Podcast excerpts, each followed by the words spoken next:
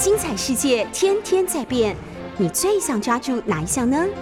跟着我们不出门也能探索天下事，欢迎收听《世界一把抓》。Hello，各位好朋友，大家早安，欢迎收听 News 九八九八新闻台。现在收听的节目是《世界一把抓》，我是于北辰。我们同时在 YouTube 的九八新闻台开直播，欢迎大家来收看直播。哇，今天哈，呃，难得难得这个台湾有这种天气，白天很热，到了晚上突然间温度下降，变得很冷，哎，这就是典型的哈，这个台湾的冬天。所以白天的时候，当阳光普照的时候，大家可能觉得天气怎么跟好像跟这个夏天的末期哈。十月份的这种天气感觉一样，可是到了晚上呢，哎，那不加件外套还真的会有点寒冷。所以呃，这个所有早出晚归的朋友，最好使用洋葱式的穿脱方式。你可以穿一件比较厚重的外套，到了办公室之后，你把外套脱下来。哦，那中午你在外面活动或者是呃外出洽工的时候，你不会觉得非常的闷热。呃，到了晚上呢，啊，记得回家的时候，呃，搭捷运或者是搭公车的时候，把外套穿上，这才是哈。这种特殊型的气候啊，洋葱式的穿法，这提供给大家做参考。那这两天哈，大家注意了很多事情，尤其是呃，你常常到美式卖场哈，到美式卖场来购物的朋友，你会发现一件事：价钱没有变，东西变少了啊。呃，通常我们呃对于通货膨胀，我们呃台湾感觉到不会那么剧烈的感觉，因为台湾的通膨其实做的呃管制的蛮好。可是，在远在西方的美国，其实美国目前来讲，它的通货通货膨胀哈是蛮严重的，是蛮严重的。呃，你可以仔细去看一看，呃，从美国过来的巧克力啊，价钱不价钱没有改变，那变小了啊，小了一指幅啊，至少小了两公分左右，呃，变短变瘦了，呃，但售价不变，那这就是通膨啊，这就是通膨。呃，用技巧的方式让你忘记了通膨的存在。其实，呃，美国这近四十年来最近的通货膨胀是最严重的哈。那么，通货膨胀大家会发现一件事，对于我们远在啊也地球另外一边的台湾有什么影响？当然有影响哈，因为呃，美国的货币是整个全世界的货币指标，所以当美国的通货膨胀开始呃影响到民生生活，甚至是美国国内的经济的时候，这时候美国就会做一些调整啊。什么调整？你以前常常听很多朋友讲说，哎呀，美国最好的啦，因为美金哈是全世界呃货物销呃货物交换的基准，都是用美元来做计算。你你是这个原油，你买原油每桶多少美元啊？你是黄金价，黄金价每公斤多少美元啊？都是用美元在计价。所以很多人就说美国人永远不会倒，为什么不会倒呢？因为当美国人钱不够的时候，就开放印钞票就好了啊。这样听起来好像是蛮不错的。那其实钞票印多了，就会造成整个货币的宽松政策过于宽松，就会引起通货膨胀。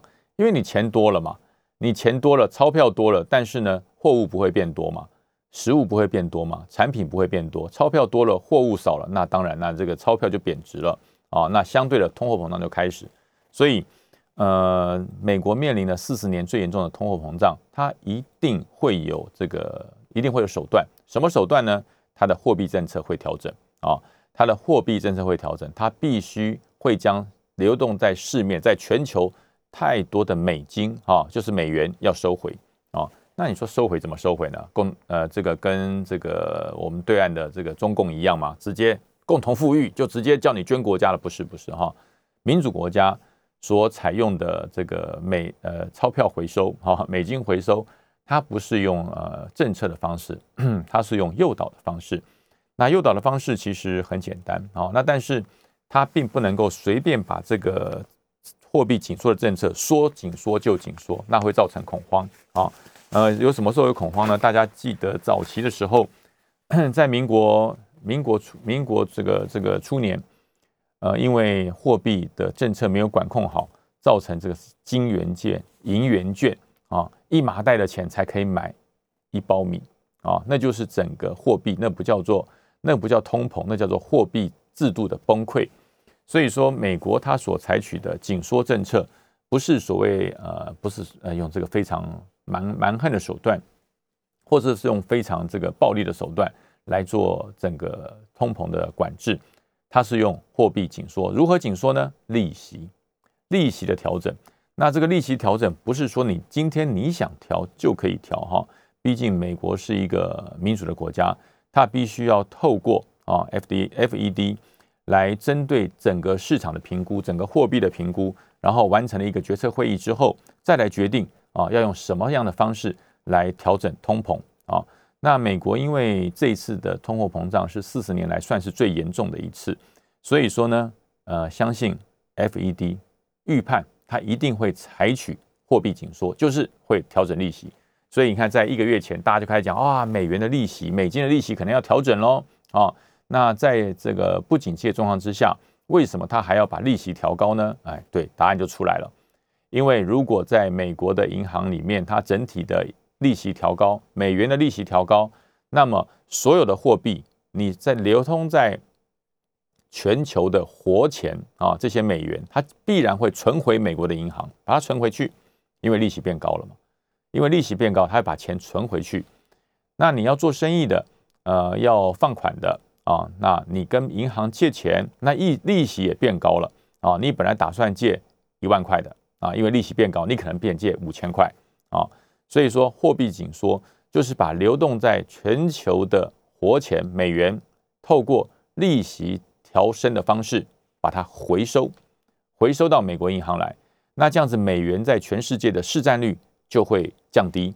那降低之后，那整个美元就会变大啊，美元就会变大，它整个汇率就会提升。提升之后，再回馈到美国国内啊，因为美元的提升，因为美元的升值，所以会造成国内通膨的舒缓啊。所以这就是呃为什么这个通货膨胀会。呃，迫使美国这个 FED 会来做整体货币紧缩的政策开始啊。那大家说这个货币紧缩会到什么时候呢？等到通货膨胀平稳了，物价平稳了，没有相关的通货膨胀的时候，美金这个所管的 FED 才会重新把货币紧缩变成货币宽松的政策，再把这些美元放到全球市场上去。呃，这个这就是整个用货币政策。来调整通膨的第一步，那后面还会不会有第二步呢？还会有。那么大家就会讲说，那哎，美元这个通膨，美元的这个紧缩，跟台湾有什么关系？当然有关系了，当然有关系。因为你的货币紧松，这个采取紧缩的政策，台湾的呃资金也会回流美国，也会回流美国，那台湾的资金就会减少，资金减少，你本身。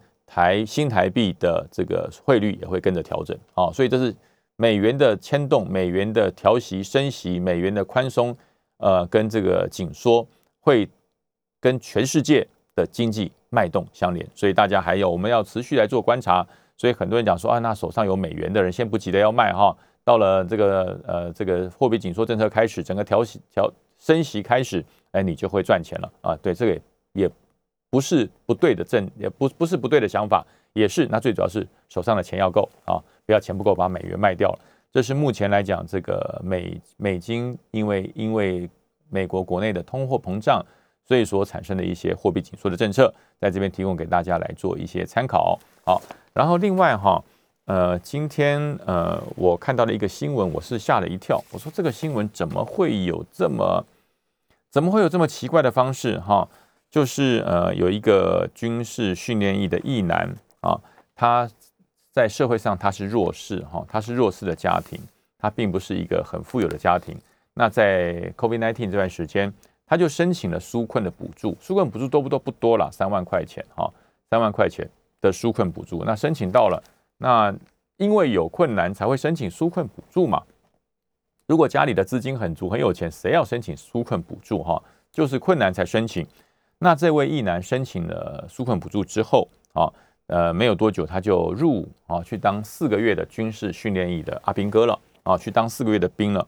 那当四个月的兵，那那不错，就是说你到军中当兵，给你当兵会有一些很微薄的薪水啊。一个阿兵哥的薪水并不高了哈，绝对绝对比基本工资还要低了哈。呃，阿兵哥的薪水并不高，因为义务役的阿兵哥进去只是让你能够呃在军中安心服役而已，这笔钱绝对。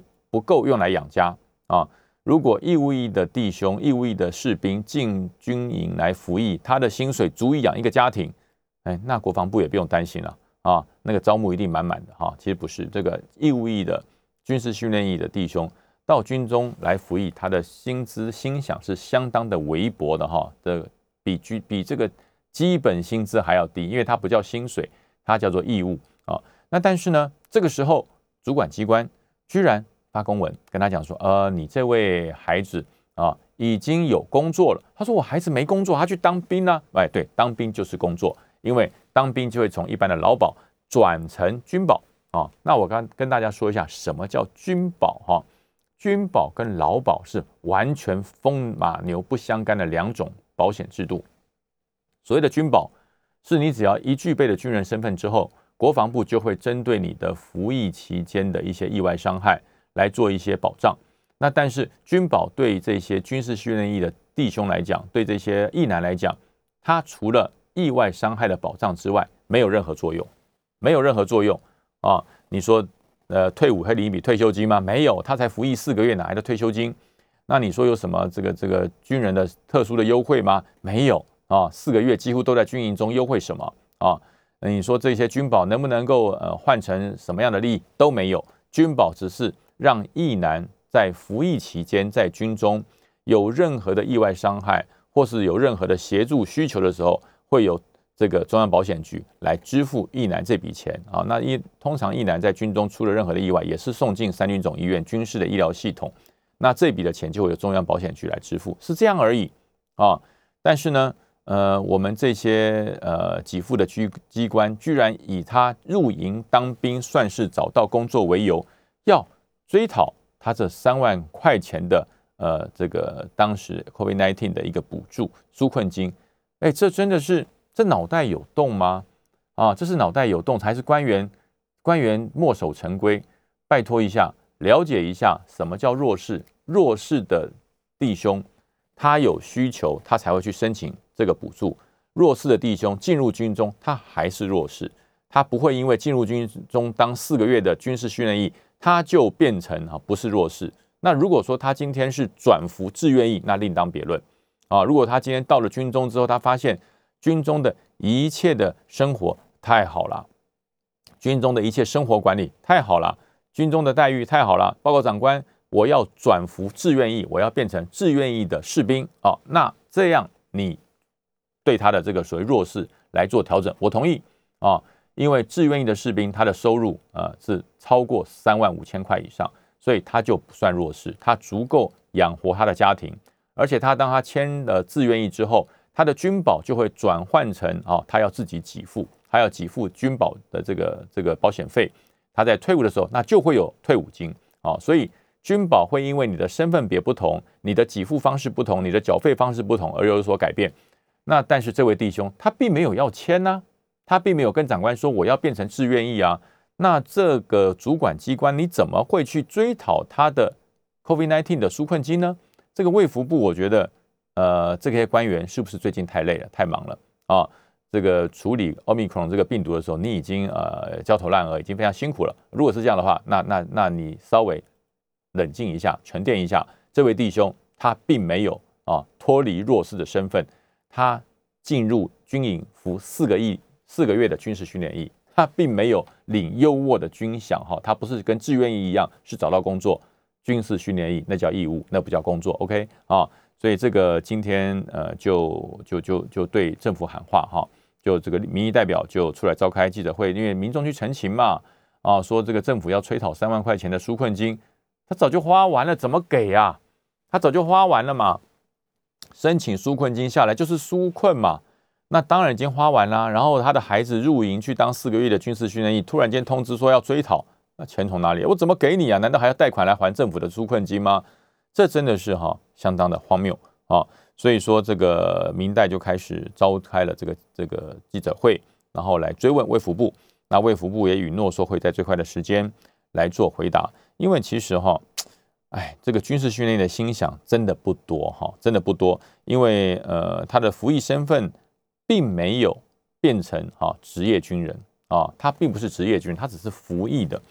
所以真的呃，政府真的是要再三考量哈。这个卫福部的社公司的司长也回答了啊，说这个会针对个案啊，针对个案来做研究跟厘清。如果是弱势家庭这个租困金缴会有困难的话啊，会透过强化社会的机制往相关方面，地方也有这个紧急这个协助的一个机制来协助。哎，这都是官话，这都是官话啊。我觉得这个卫福部社公司的司长这个讲的都是官话。现在是以服务人民优先，是以纾困优先，而不是让你说说官话啊！这种官话，说句实话，谁都会说啊，很明白的。依据这个个案来检讨解套，然后再依据这个个案解套的方式来通盘研究相关的人。这个这个人是因为找到了明代来帮忙澄清，有多少人没有澄清？这个绝对不是单一个案，这绝对不是单一个案。一定有相当多的相关类似的案子，因为入营服役而被追讨纾困金，这种事情不是单一个案来处理，要通盘检讨啊！我觉得政府是服务人民的啊，政府是人民的公仆，所以你要站在人民的立场着想啊，不需要拿着这个墨守成规，拿着规定那个地方鸡毛当令箭啊！不行，你就是入伍了，你有了军保了，所以说依据劳保的身份结束，你多余的这个。纾困金要缴回，真的，我觉得如果政府是以这种态度来服务人民的话，人民会用选票来下架你哦。所以我觉得，呃，政府的官员，政府的尤其是政务官哈，政务官你是政治任命，你对于这一些民意的脉动、民意的反应，必须要相当的敏感啊。这就是表示衙门又开始了，这就是衙门纾困是好事啊，纾困是好事，那怎么把纾困金要收回呢？啊？你去这个外面一慈善机关，你今天觉得心情很好，我捐了五千块钱，过了两天之后，你说哎不行，我后悔了啊，我钱不够了，我要跟你要回四千，有这回事吗？有这回事吗？哦，所以不要让这个纾困金整个整个这个它的意义，还有它的这个政府的美意，变成了人民怨恨的出口哦。所以我觉得这个这件事情，我今天早上听了，我是觉得相当的离谱哦，相当离谱。那另外，因为呃，我讲，因为美国的通货膨胀的关系，很多国内的物价也开始上涨哈，所以下周开始，我觉得下周开始，呃，也开始要针对呃火锅店、素食店呃联合涨价的事情，呃，目前也开始政府要开始介入调查了哈，因为呃，在跨部会由法务部成立的一个跨部会联合稽查小组啊，就是针对物。这个万物齐涨的这个联合稽查小组啊，法务部已经成立了，要开始针对了哈，这已经已经锁定第一波，会针对的这个火锅店、素食店啊联合涨价的方式要来做一个稽查。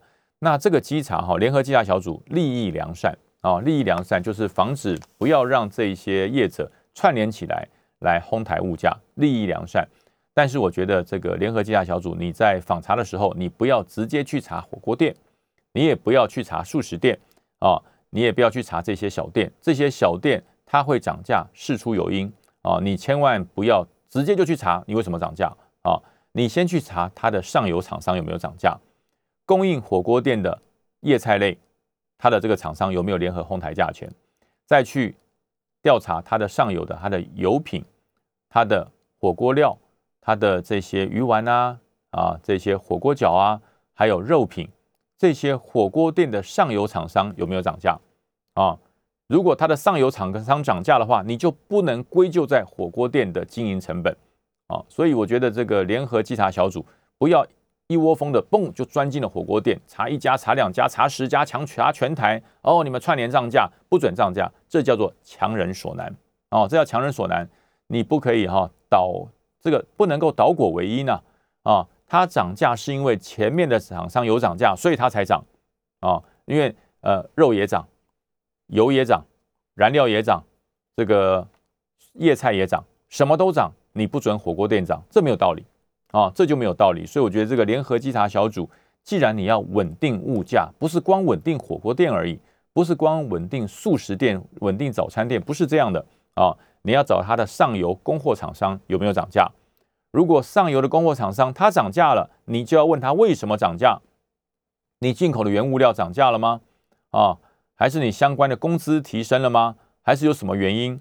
我觉得联合稽查小组不是去压制民间不准调整价格，而是找出民生经济的困难处，提供给国家政策制定新的方案啊，利民方案、便民方案。我觉得这才是一个政府该做的事。所以呃，昨天很多人说哇，好棒啊！这个法务部成立了联合稽查小组，呃，会对于平抑物价、会平稳物价会有非常非常这个有利的这个这个立竿见影的效果。对，讲的很对。但是呢，稽查小组不能单一查厂商，要整条线、整个面供货，从供货面、从需求面、从整体的涨价面去做非常深入的研究。我觉得这样哈，才是真正的能够让国家。制定政策的人看到你基层的需求，看到你基层的困难，然后去解决老百姓的苦，我觉得这才是一个有为的政府嘛。否则，说句实话，当官最简单了，一个命令下去，对不对？你就执行，一个命令下去你就不准做，不行我就开罚单，不行我就开罚。哎，这是呃，这是非常残暴的政府哈。这种政府不是我们想要看到的啊。所以这个针对稽查小组的事情，火锅店乱涨，这个素食店乱涨，我觉得有没有乱涨，查完才能说。啊，不能在没有查完之前就说它乱涨，说不定它真的是有不得涨价的苦衷。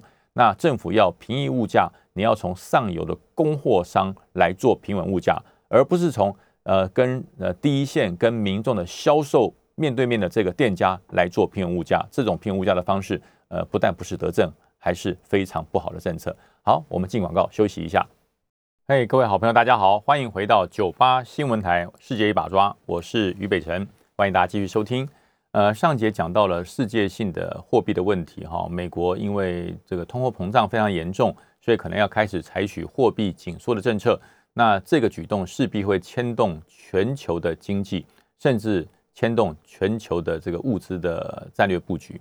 所以台湾啊，当然要呃尽早应应。那但是台湾现在目前我们国内并没有好像把这个事情当成很严重的事情，也没有很多人在谈呐。大多是在谈了什么？就谈了这个月的十二月十八号，礼拜六啊，就几天之后开始要举办的四项公投啊，所以四项公投，这个公投是一个非常不好宣传的事情啊，因为我们呃在国内的选举民主社会，我们对于投票选举已经是屡见不鲜了哈，常常有呃这两年就一次嘛哈，那遇到有罢免的，遇到有这个重新选举的，可能一年就一次，那但是对于公投。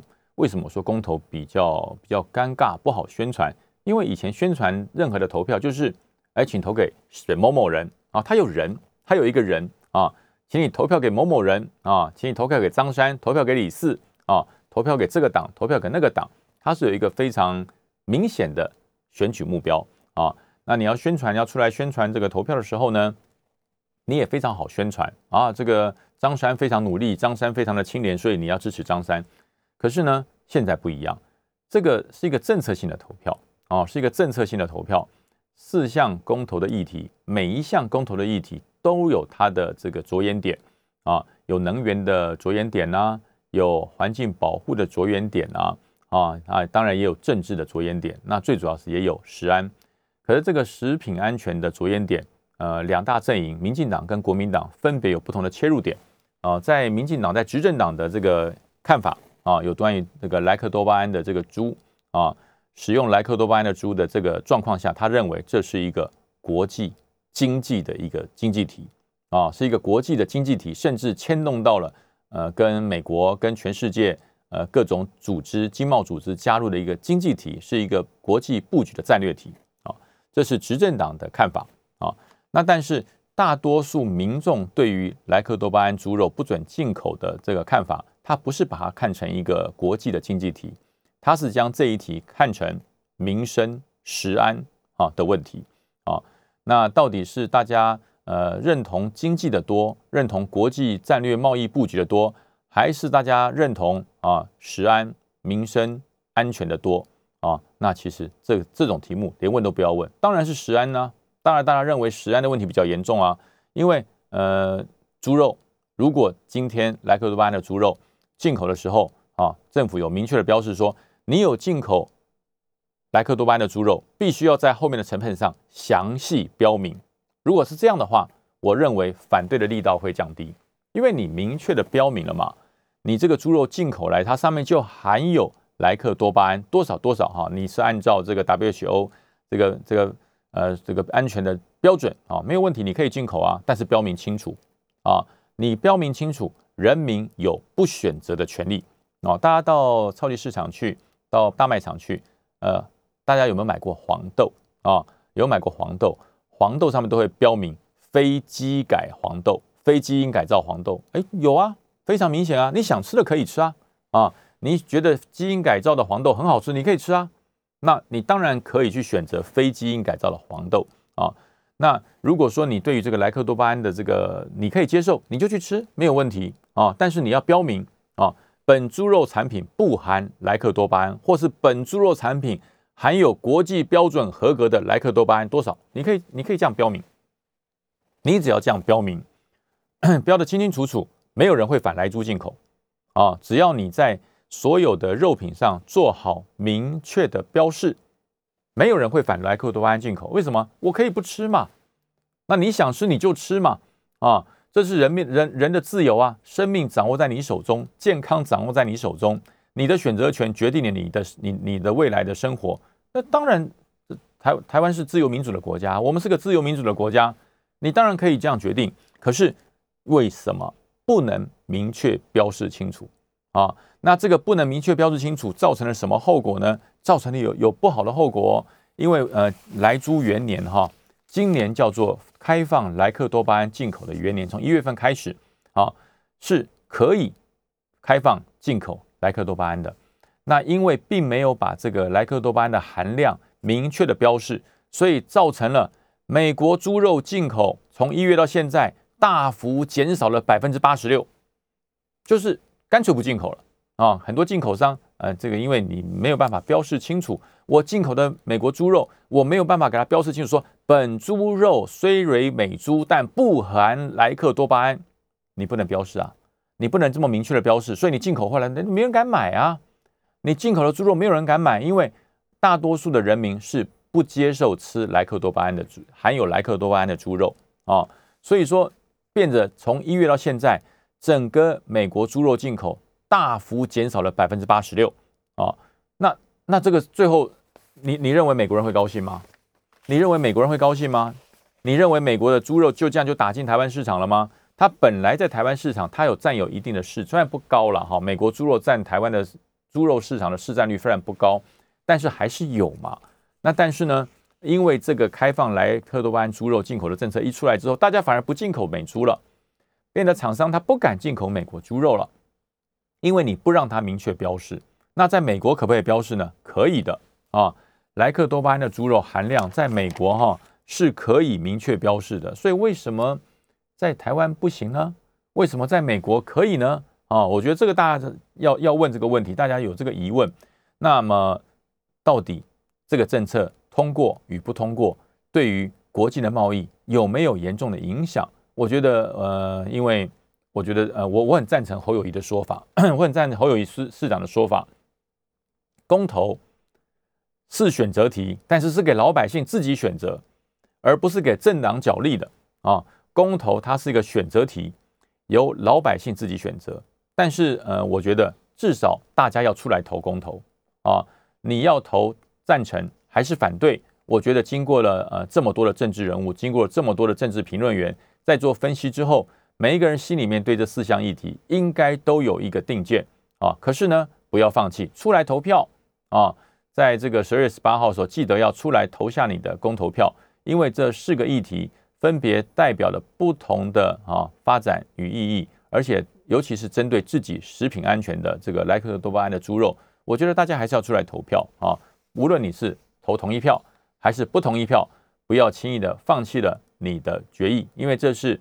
宪法赋予人民的哈这个权利啊，你的出来的投票就是你的权利，是宪法赋予你的，所以你可以出来充分表达你的意思。那很多人说，哎呀，这没有用啦，这个哈这个公投投过了，这是狗吠火车啊，没有用，不会不会执行，政府更不理你。那今天苏贞昌院长已经明确的表示，他说公投当然有效力啊，只要公投经过全民百分之二十五，而且是同意数。压过不同意数，或是不同意数压过同意数啊，只要是公投的结果出来，行政院一定会啊，一定会按照民意的方向来贯彻执行。然后大家这个苏贞昌院长已经说了嘛，哈，很明确的，公投不会是晃点大家的，公投不会是这个一个假议题，他一定会执行。既然会执行，各位十月十八号公投就出来投票啊，不要放弃你的权益啊，否则等到呃万一以后的决策。跟你的想法不一样，你就会说：“哎呀，你这个这个又开始骂了啊，骂东骂西。”那那你自己放弃了公投的权利，你就哎自己放弃了参参与这个公共事务决议的权利。所以我还是呼吁十月十八号啊，这个四项公投，大家啊踊跃出来投票啊。无论你的想法是同意还是不同意，我觉得这是人民自己的决议。所以我讲与有关于这一点，我是赞成侯友谊侯市长的说法啊，就是让选择权。让人民自己来做决定啊，不要变成一个呃这个两党或是几个政治团体斗争的工具，这样对人民是不公平的啊。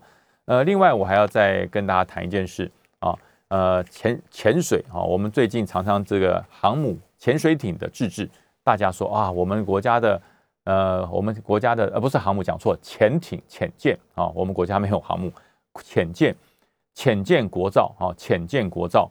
潜舰国造很重要，对于台湾的国家安全很重要啊。其实潜舰不止对于台湾的国家安全重要，对于全世界都很重要啊。近期有一个很大的消息，就是美国的潜水艇的母舰啊，超过六年没有来过亚洲了。这艘潜水艇母舰呃，在最近靠泊了日本啊。呃，为什么这个潜水艇母舰要出现呢？啊，潜水艇母舰出现，它的战略意涵是什么？到底潜水艇母舰是干什么用的？啊，我要跟大家做一个简单的说明。其实潜水艇哈，潜舰通常不会随便浮上来的啊，潜舰通常不会随便浮上来的，尤其是核子动力潜舰，它潜下去，人家说核子核动力潜舰潜下去可以呃六十天、七十天、八十天啊都不用浮起来啊，呃。浮起来的原因其实并不是因为潜舰没有能源了哈，因为核动力的潜舰它的能源其实呃二十年三十年都不用啊做能源补给，它可以一直呃这个一直在海水底下航行的。但潜舰为什么要浮起来呢？因为潜舰浮起来原因是里面有人，里面有人他要吃东西，他要饮水，他要补给啊，最主要是人长期在幽闭的空间里面呃工作，你如果不起来。精神方面会恍惚啊？什么？大家说不会啦，我精神力很强。潜舰的官兵都受过非常严格的训练，对，再严格的训练没有办法改变人的生理这个调整的环境。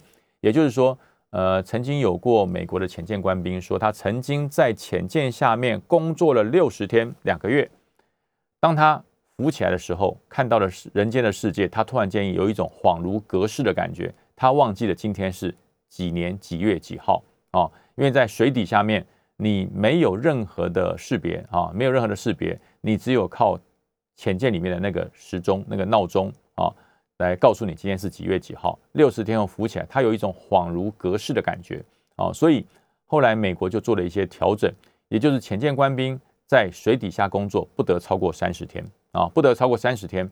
那也就是说，这个潜舰三十天之内，这些官兵就要呃上岸来活动活动，看看看看外面的世界。看看外面的这个景象，让他不要在这个精神压力上面，呃，超过了人的那个忍耐的极限。那可是呢，潜舰是在全球不断的这样绕行实施安全的寻觅的，他也不可能三十天之后就要开回美国本土，让官兵上来休假啊，对不对？那可是不让官兵上来休假三十天怎么办呢？所以说，美国就想出了一个方式，怎么解决呢？我们进广告休息一下，下集再跟大家讲。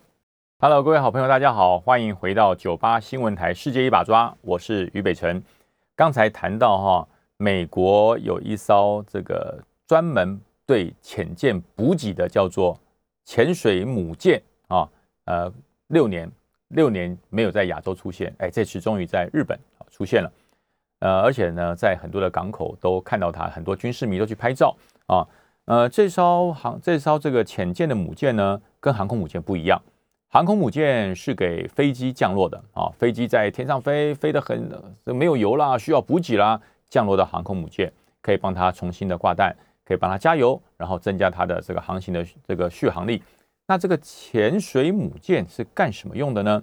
这个潜水母舰呃叫做法兰克法兰克凯这个伯号啊，法兰克凯伯号，呃，很绕口，很难念哈。那这个航空母舰是给飞机用的，那潜水艇母舰当然就是给潜水艇用的啦。那大家想，哎，美国的潜水潜舰不都是核动力的潜舰吗？它需要加油吗？它不用加油啊，它的核动力的原料放进去之后，三十年之之内它都可以继续的航行，不需要加油。那要航空呃要这个潜水艇母舰干什么呢？啊，大家别忘了上面有人，潜舰不需要加油。啊，人需要啊做内心的心理调试。我刚刚讲了，呃，这个潜舰潜下去超过六十天以上，官兵在浮上来之后，他的呃这个精神状态都会有一些恍惚。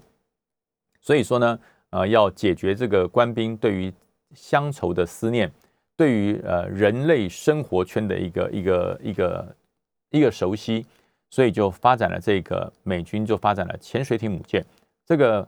法兰克凯伯号有多大？呃，其实当然比航空母舰小，航空母舰动辄就十几吨，呃，这个这个十万吨以上。那这个凯伯号大概就是两万八千吨啊，就是航空母舰的大概三分之一大。但是呢，它的上面呃所带的东西是什么东西呢？第一个食物补给啊，这个潜水艇潜舰在下面航行的六十天，它的食物会吃完吗？它的饮水会喝完吗？所以会透过这个方式让潜舰来做食物。跟饮水的补给，那但是呢，通常他们补给的地方不会在海港啊，因为潜舰呃，除非是整修或者是呃有特别的战略任务，一般来讲，潜舰是不会回港的啊，不会回到港口里面浮上来给大家拍照，不会，那个给大家拍照就是要宣传，否则你要看到一般的潜舰浮上来的几率不大，它都几乎都在海底下航行，包含它的补给啊，它的水食物的补给也不会靠海港。啊，它是靠在一个会找到一个隐秘的海域啊，卫星侦测的死角哦，它在那个地方浮上来，然后这个潜水潜水艇的补给舰就会停在它的附近啊，给它做补给。所以每个潜潜水艇补给舰，它上面有机械的吊臂，有倾卸架，有各种的这个机械的机械的设备，它可以在呃不在港口里面，也可以对这个潜艇来做补给。啊，那当然也包含了武器、飞弹相关的补给。那么呢，这是呃，我想战略的事情，大家可能就听听就好。重点是我要跟大家讲，他对于人、对于人性，他有很大的、有很大的这个琢磨。也就是说，潜舰里面的官兵在航行了三十天、四十天之后，他浮起来啊，那趁着潜舰正在做补给的时候，他做了一件事情，换人啊，换人。也就是说。在潜舰里面的官兵啊，有一部分的人啊，超过了三十天啊，他就到潜水艇补给舰上面啊，潜水艇补给舰上面的官兵就进入潜舰换人啊，然后这些官兵在潜水艇补给舰上，第一个他可以看到太阳，可以看到阳光，他可以呼吸新鲜的空气，然后呢，在潜潜水艇补给舰上，它有一个地方是把它设计的跟你的家乡一样，里面有商店，里面有便利商店。里面可以跟外面的这个包含了这个网网际网络，甚至你的电动玩具，你都可以在上面来做来做这个来做这个呃舒压，还有健身房啊，等于说这个航空这个潜水艇母舰上面，它是一个小型的啊娱乐空间啊，可以让你这些潜舰官兵，你不可能每一次浮起来你就要开回美国去休假嘛，那个绕行地球一圈太远了，但是呢，你就到潜水艇母舰上去休假啊。舒展身心，也可以跟家属可以通联，可以通信，因为在潜水艇里面是保密的，他没有办法跟家属做通联、做通信。所以，当你浮起来上了潜水艇母舰之后呢，你就可以跟家里面通 email，可以通视讯啊，可以打电话，可以跟家里做一些联系啊，就是让你的这个整个精神紧绷的压力大幅的降低啊。那三十天之后，你就是在船上休假。那当然，如果刚好你的任务地区离美国很近，回到你的家乡，他就放你下去休假。然后通常这个状况不多，所以你说美国大兵，美国大兵其实蛮辛苦的，可能一年才回家一次啊。那但是呢，他就是在船上休假，在潜水艇母舰上休假，休完假三十天之后，下一批浮起来了，他又上来又换班，他再下去哦。所以说这个潜水艇母舰出现的地区，它距离它距离这个潜舰不会太远啊，但是呢也不会太近。因为如果太近的话，我抓到航空这个这个潜水艇母舰，我抓到潜水艇母舰，我就知道你潜艇在哪里啊，所以它除了在隐秘的地方补给之外，其他的时间他们距离会有一定的距离。那这一次呢，呃，在日本这个凯博号就大拉拉的开进了日本的港口，然后告诉全世界说，呃，航空呃这个潜水艇母舰到日本了。大家想想看，它的战略意涵是什么？它的战略意涵是什么？就告诉你，在太平洋、在东海、在南海都有着美国部署的战略性的核潜艇在下面哦，不然为什么会有这个这个潜水艇的航呃潜潜水艇的补给舰呢？潜水艇的母舰出现，就告诉你下面有好几艘我们的这个潜舰在下面寻觅啊，维维护整个印太地区的安全。美国没有缺席，其实这是最大的战略意涵啊。那么这个美国有这种方式，那当然美国目前最大假想敌包含了俄罗斯，包含了中国，他们也有相对的阴影啊。也就在呃上个月的时候，就有一一艘呃共军的潜舰，核动力潜舰就从台湾海峡中间这样子开过去，而且呢，它不是潜水开过去，是把它的这个这个这个潜舰的这个舰首是露出来的啊。就是让大家知道说，哎，我们在台湾海峡中间也有潜舰。那其实台海中间的潜舰，呃，是在台湾海峡中间行驶潜舰是是非常不好的。为什么？因为我们水太浅。台湾海峡水深只有多少？平均水深六十米。平均水深六十米，那你潜舰潜下去最深，你不可能潜到六十米嘛？大概潜到四十米，你你要留一点空间，不然底下的海床起起伏伏，你是不好航行的。所以四十米。四十米的海海水深度，你从上面我们的反潜机根本不用开仪器，直接看就看到了，就看到你下面有一艘潜舰在那边开，那就失去了潜舰逆中的这个战略战略的这个意图了。所以说，从台湾海峡中间潜舰穿过去，很明显就是告诉美国讲说，我们有潜舰在这，其实你还不如整个浮起来啊，还不如整个浮起来开过去，让大家看得更清楚。因为潜舰最厉害的的这个的这个呃。呃，震撼人家的因素不是让你看到，是让你看不到，是让你不知道潜舰在哪里啊！所以我觉得这一招，呃，这一次，呃，有关于战略的相关的一个展示，一个潜艇战略的运用，我觉得这一次美国是技高一筹啊，因为它并没有让你知道我的核战力、核核动力潜舰在太平洋的什么地方，我也没有精准的告诉你我有几艘核动力潜舰在这四周。但是我来了一艘啊潜水艇母舰，就靠在日本港那个地方，就让你产生了无限的遐想啊！因为如果没有潜舰在附近，这个潜水艇母舰上来要干什么？为什么要在这个地方停靠啊？所以它就会引发了俄罗斯跟中国若干的战略遐想啊！所以说最近如果大家发现，如果有更多的这个共军的军机到我们西南海域去绕去巡，大家不要担忧。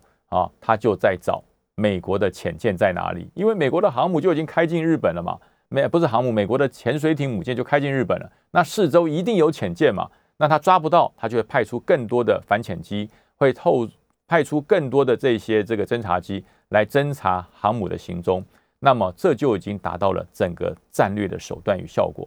所以有的时候大家讲嘛，这个呃，这个这个战略的事情，有的时候不要做的太明显。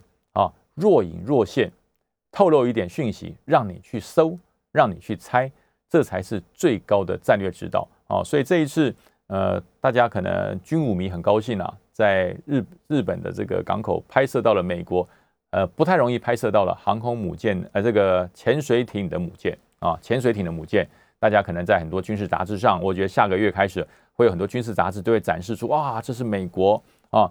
这是美国很少见的法兰克凯伯号啊，大家拍出来。可是真正的战略意涵，并不是让你看这个新式的武器，这个补给舰有多么厉害，而是要跟他的呃对手展示啊，我的潜舰在下面，可是你就是找不到啊。那我们今天节目到这边结束了，感谢大家，我们下次再见，拜拜。